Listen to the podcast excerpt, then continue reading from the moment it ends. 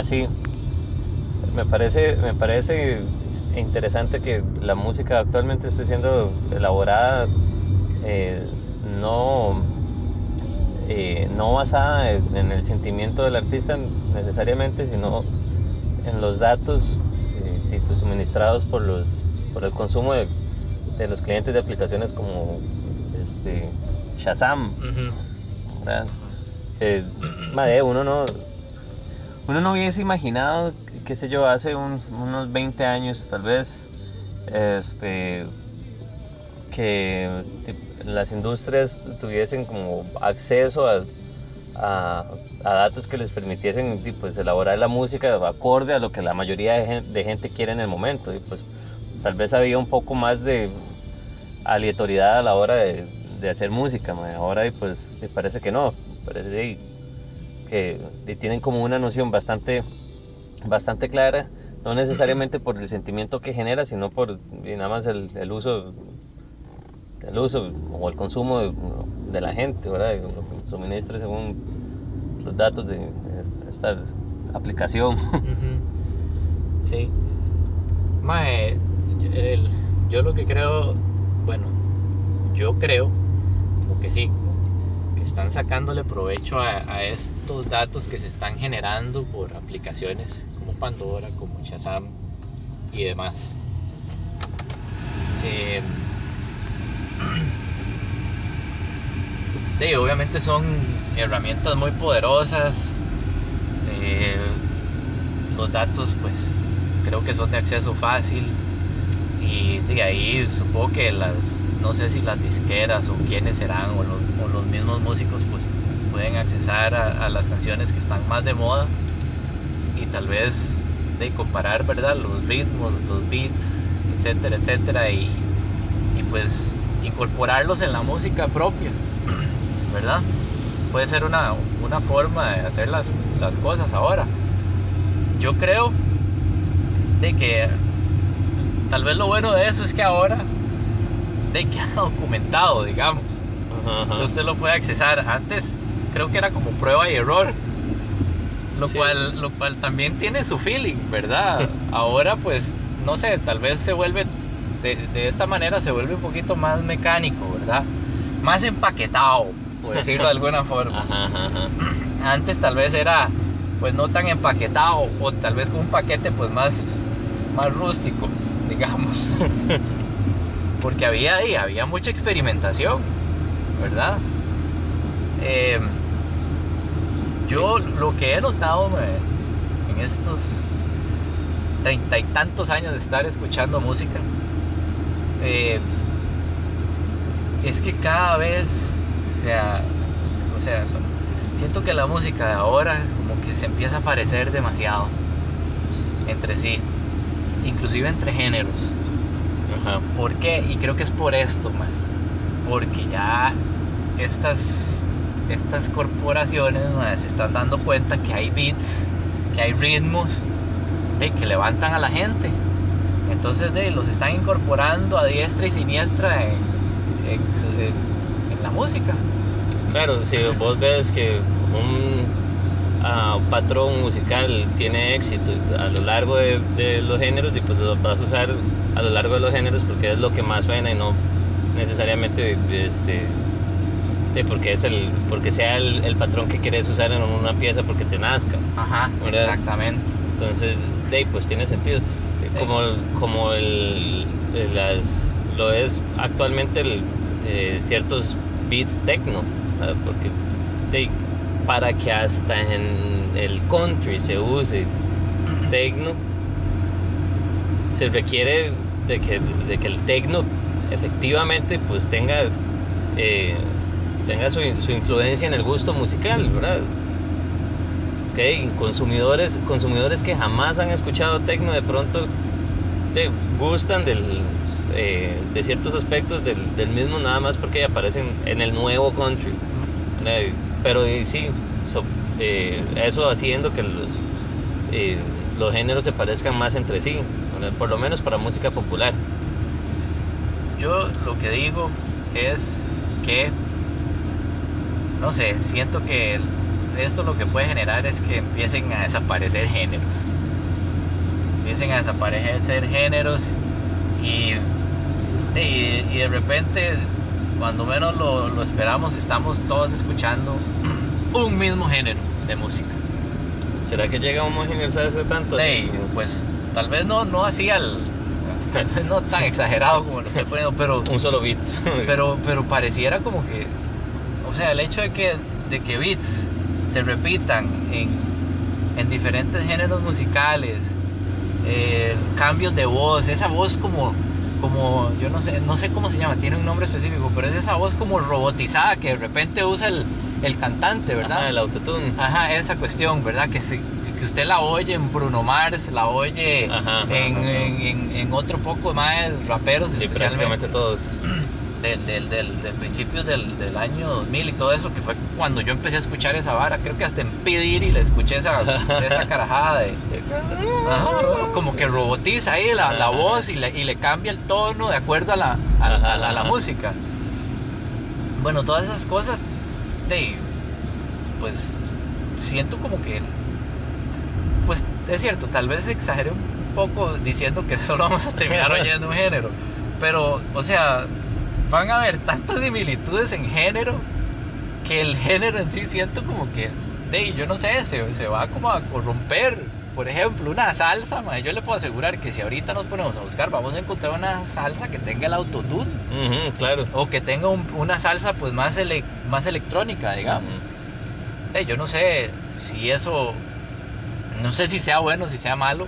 También creo que eso pueda, depender de eventos aleatorios en cierta medida, porque si, qué sé yo, aparece de pronto una canción que no, no pareciera que iba a tener tanto éxito como lo fue Despacito, por ejemplo, asumiendo que fue impredecible el nivel de éxito, no, no, que, no, no que fuese impredecible que tuviese éxito. Este, y si esta canción tiene nuevas, eh, nuevas tendencias, o tendencias no, nuevas características, ah, puede que otras, que otras, otros artistas se aventuren a imitar esas nuevas características y generar este, otro patrón que saque a los géneros actuales del, del ciclo que llevan ya en- enclochados, por eh, de alguna forma, y de ahí se generen, y pues valga la redundancia, ¿verdad? Géneros este, distintos a raíz de, de, de esos pequeños cambios, que quizá sea la forma en la que nazcan géneros realmente, en realidad, porque Ujú. y si lo piensas, y son nuevos patrones musicales que hacen que pues, géneros sí. tengan. Es cierto, es cierto, pues nadie dice que, que ya los géneros que existen son los que hay y ya, ¿verdad? Sí, exacto, exacto. Es- Es eso- decir, quién sabe cuántos géneros hubo de haber existido a lo largo de la historia. Ah, quizá eso esté documentado, ¿verdad? Cuántos géneros han existido este, a, lo largo, a lo largo de la historia, pero el, el punto A es lo largo y ancho. a lo largo y ancho de la historia, pero de actualmente no se escuchan de todos los géneros que han existido. Eh, por ejemplo, eh, la gente que escucha el tipo de música, qué sé yo, barroca, bueno, que sea específicamente barroco, ha de ser mínimo, o sea, un porcentaje, pero infinitesimal de la población, que sea eso lo que escuche en su diario este, vivir, no nada más que, ay, voy a escuchar esto porque se me antojó hoy, ya, este, que lo escuche como, como una persona normal escucha pop, es, es un porcentaje mínimo. O sea, prácticamente el género está muerto. A, menos de que haya como una escena underground que ahí lo medio revive, pero para esa gente particular. Eh, lo mismo quizá de ser cierto para otros géneros eh, existentes y, eh, y, y aquellos de que ahorita pues, no, no están en auge, pero que hace un par de décadas tenían como, como, eh, de- como dominancia, como lo era, qué sé yo, el, el pop de los, de los 80. ¿verdad? Ujú. Incluso hacer la comparación de pop de los 80 con pop de los 90 es, eh, es válida porque son pops distintos, a pesar de que sea un mismo, eh, mismo género. Incluso podría decirse que son subgéneros distintos por, por décadas. ¿verdad? Entonces, sí, probablemente no haya, no haya un solo género. eh, y si lo hubiese, quizá ese eh, transmute a lo largo del tiempo. al- Igual dándole cabida a nuevos géneros, aunque sea uno por época, tal vez. Sí. Bueno, de es, yo supongo que es parte de la evolución musical, ¿verdad? De ahí, obviamente, la música no es estática. Se va, va evolucionando, va incorporando eh, los ritmos entre sí. Otra cosa que he notado mucho, y creo que esto comenzó como a finales de los 90, una cosa así, en donde digamos, artistas que se dedicaban a cantar en un idioma empiezan pues a moverse a, Ajá. a otros idiomas. Especialmente los que cantan en español empiezan a moverse a- al idioma inglés. Y, y muy, muy, muy Como, a Sha- como Shakira. como Shakira, un estilo pop, digamos. Ajá, ajá. Shakira ahí, Enrique Iglesias, Ajá. Ricky Martin, todos esos. Correcto, sí, sí. Eh, y ahora, de repente, pues pasa al- al- a la inversa. Ahora usted ve que hay cantantes eh, de habla, de- digamos, que hablan inglés y que hacen, que hacen dúo con eh, Latinos. músicos latinos, como de Justin Bieber ahí con, con ese otro despacito. Sí, Que sí, bueno, sí. eh, va- la- aquí la gente va a creer como que somos poperos, ¿verdad? la gente, eh, eh, eh, tu La- mamá, mi mamá, Sí, sí, sí. soy yo. La gente Y de nosotros. Sí. Sí, sí es cierto. Es- Pero, pero como que también desde ese punto, ¿verdad? Lingüístico, como que también se, se empiezan a hacer mezclas. O inclusive escuchar canciones que son en español, pero tienen una parte que son en francés. O un cantante que de repente se le ocurre, eh, eh, bueno, que siempre ha cantado en, español y saca una canción en inglés o saca la canción en francés, ¿verdad? Cosas así. Entonces, y eso es parte de, de la evolución musical. sí, eso es parte de la experimentación, creo. Sí, y probablemente eso haya, haya de ser un, un efecto colateral de la famosa globalización, ¿verdad? La La glo- sí, sí, exacto, me lo imaginé con, Con eco y todo así. Globalización. globalización. Efectos ¿Quién dice que no ha escuchado Monumental? Sí. Monumental. Monumental. Ese, ese, Es una, palabra, es una palabrota en realidad. ¿cómo se llama esa, Palabrota esa, esa cuestión de monumental? Ese Es tipo la de- reverberación. Pero, pero no, no, es, es como, es particular de monumental, es como su, su ¿cómo es? Su- Su, trade, su- sí, trademark, pero, pero, pero tiene un nombre en marca, especial. su, Esa- ajá, su, estribillo, será, su no sé qué, o, su logo, su eslogan. o sea, usted pone monumental y eso es lo que se oye ahí, el- entre eh, tal, tal, monumental, tal, Tal, tal, tal. Y se oye- Globalización. Se oye, viejo, Sí, se sí, oye sí. que es algo que tiene muchos años de existir, ese, Pero ha de ser por, porque es para viejos también. algo así, creo que para sí. personas monumentales. para tales, tales. Son monumentales. Bueno, eh, pero Monumental en realidad es una muy buena estación que yo oigo todos los días. Es una, verdad. es una buena estación. Pero Sí. hablaba de la globalización, Ya, sí. eh, y que el, el fenómeno este, aquí escrito por mi compañero, Johnny. eh, Jo- Johnny, Johnny, no me hagas caso.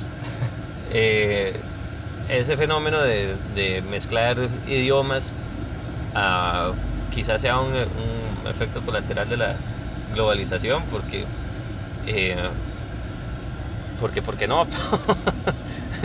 en realidad si, si, si uno se pone a, a pensar en las eh, cosas que hacen que la globalización sea globalización y que uno pueda identificarla como tal, el aspecto cultural y pues es uno de ellos sin duda y pues qué, qué, qué mejor ejemplo de, de- o qué mejor instancia de la cultura que la música, ¿verdad? Este, la globalización en sí no tiene que ser, no tiene que ser este, reflejada por medio del, del inglés para todos. Que bien puede tomar procedencia de otro idioma también, así como, eh, como otros, eh, de, llamémosle memes, ¿verdad? Como esos genes culturales en la, en la música, como lo es como el, el cantadito este de Ed Sheeran y su eh, Shape, Shape of You, que tiene una- unos matices ahí medio Ajá. de pronto, ¿verdad? Y de pronto no. Eh, eh, um, ¿por, qué, por qué no habría de ser el caso igual para el, para el idioma español?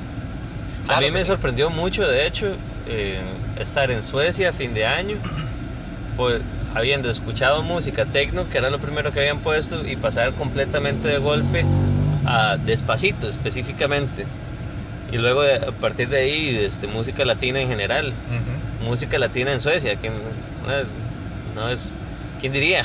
¿Quién diría exactamente? Bueno, pues yo creo que creo que ese es el lado positivo eh, de la globalización el-.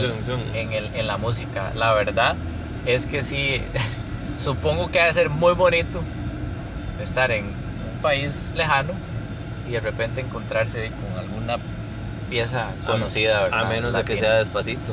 A menos de que sea despacito. Y despacito, despacito es como esta presa en la que andamos. Así que, Y con esto terminamos. y con esto terminamos.